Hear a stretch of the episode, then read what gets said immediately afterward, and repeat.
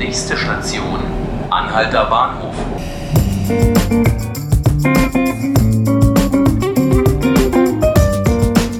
Hallo liebe Zuhörerinnen und Zuhörer, hallo Berlin. Mein Name ist Nanke Garrels und Sie hören den Tagesspiegel-Podcast 5 Minuten Berlin.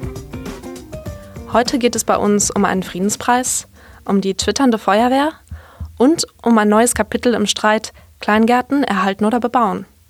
Denn ausgerechnet ein Kleingärtner will Wohnungen bauen auf einem Fünftel aller Kleingärtenflächen in Berlin. Mehr dazu im Gespräch mit unserem Bauexperten und Reporter Ralf Schönball. Heute wird in Dresden der Frieden gefeiert. Der Friedenspreis Dresdenpreis 2019 geht nämlich an die Vietnamesin Kim Phuc Pan Thi. Sie wurde 1972 mit einem Kriegsfoto bekannt. Das Foto, das in vielen Geschichtsbüchern abgedruckt ist, zeigt Bewohner eines vietnamesischen Dorfes, die nach einem Napalm-Angriff fliehen. Auf dem Foto ist auch ein kleines Mädchen zu sehen, das nackt ist und aufgrund ihrer starken Verletzungen weint. Dieses Mädchen ist Kim Phuc Panti. Nachdem ihre Verletzungen behandelt wurden, setzte sie sich für den Frieden und Versöhnung nach dem Vietnamkrieg ein. Heute lebt sie in Kanada. In Berlin gewittert es diese Woche, und zwar auf Twitter. Die Feuerwehr wird heute alle ihre Einsätze auf Twitter veröffentlichen. Anlass ist der Europäische Tag des Notrufs. Außer in Berlin werden auch die Feuerwehren in München, Hamburg, Düsseldorf, Bremen und Frankfurt am Main am Twitter-Gewitter teilnehmen.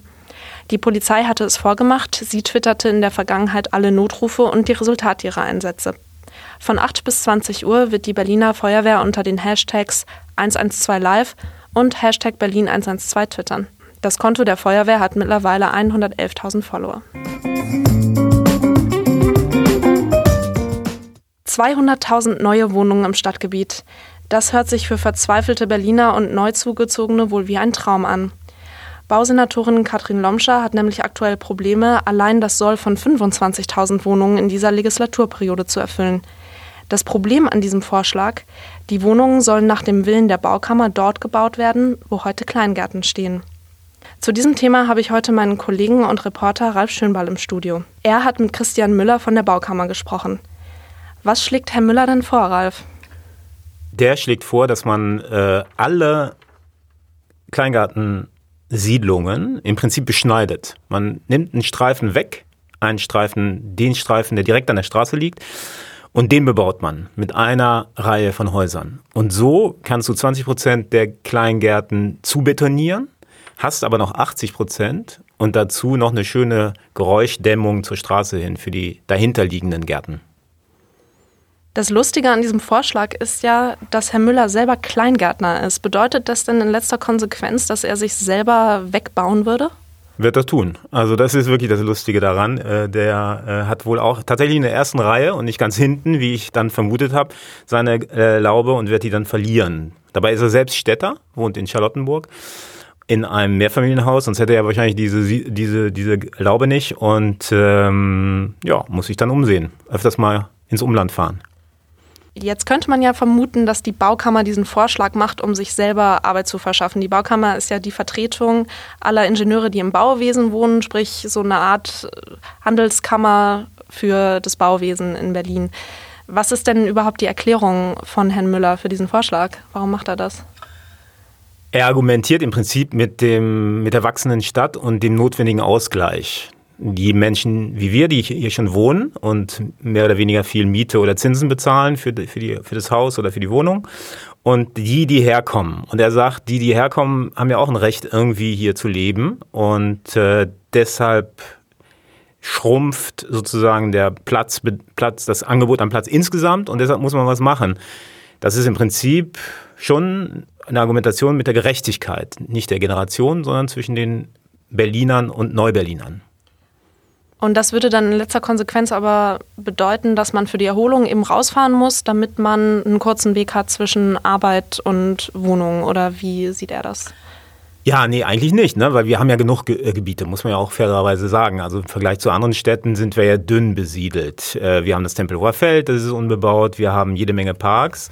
Natürlich, wenn man das alles anknabbert, mittelfristig äh, schwindet das immer mehr. Andererseits haben wir auch noch ein Umland, was teilweise auch locker bebaut ist. Also es gibt im Grunde genommen genug Platz. Und Achtung, jetzt die ökologische Frage. Das ist ja immer das große Argument. Ne? Äh, darauf spielst du ja an. Äh, wenn man ökologisch argumentiert, muss man auch sagen und allen Leuten sagen, äh, die pendeln, dass sie eben auch jede Menge Staub, Dreck und Lärm und Verkehr und auch Verkehrsverletzte sozusagen verursachen, äh, ob sie wollen oder nicht. Und das ist mindestens genauso fatal für, das, für die Klimabilanz von Berlin, wie wenn du äh, einen Teil jedenfalls der innerstädtischen Flächen bebaust.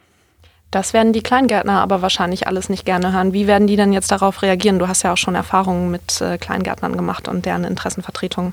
Die toben natürlich. Die haben, die haben ja äh, neulich schon bei der CDU-Veranstaltung, äh, wo wir ähm, praktisch nochmal nachgedacht haben, kann man denn vielleicht von Ihnen Sie bitten, irgendwie Vorschläge zu machen, was man vielleicht an Kleingartenflächen bebauen könnten oder was man, ob die nicht ein bisschen was abzweigen konnten, haben sie sich strikt geweigert, überhaupt drüber zu reden. Und wenn man das jetzt aber um, wenn man das jetzt umsetzen wollte, wem gehören überhaupt diese Grundstücke? Wer könnte das entscheiden? Im Prinzip sind ja ganz viele Flächen landeseigen. Also im Prinzip der Senat. Das heißt, da könnte theoretisch auch top-down eine Entscheidung kommen, wo gesagt wird, wir stellen jetzt die Bebauungspläne so um, dass das tatsächlich umgesetzt wird. Vielleicht keine 20 Prozent, aber zumindest teilweise gehen wir da an die erste Reihe der kleinen Gartenkolonien. Und wenn es nur 10 Prozent sind, das würde ja helfen. Das wären ja Hunderte bzw. Tausende von Wohnungen. Man stelle sich das vor. Und der Müller, der sagt ja, pass auf, wir machen das jetzt nicht an Herrn äh, Meier, der dann irgendwie besonders viel Geld hat und da Penthouses hinbaut, sondern tatsächlich an die landeseigenen Wohnungsbaugesellschaften. Sprich, es wären Wohnungen für die Leute, die kein Geld haben oder wenig Geld haben und sich nicht selbst versorgen können, nicht die eigene Luxusimmobilie kaufen können. Und deshalb ist es im Prinzip im Interesse von ganz vielen Berlinern. Ja, mal schauen, was die Linke und Frau Lomscher zu diesen Vorschlägen sagen. Ich danke dir auf jeden Fall schon mal ganz herzlich für die Einschätzung, Ralf. Und ich bedanke mich auch bei Ihnen, liebe Zuhörerinnen und Zuhörer, dass Sie heute bei uns waren. Sie finden unseren Podcast auf tagesspiegel.de, bei Spotify und bei iTunes. Und vielleicht hören wir uns ja wieder.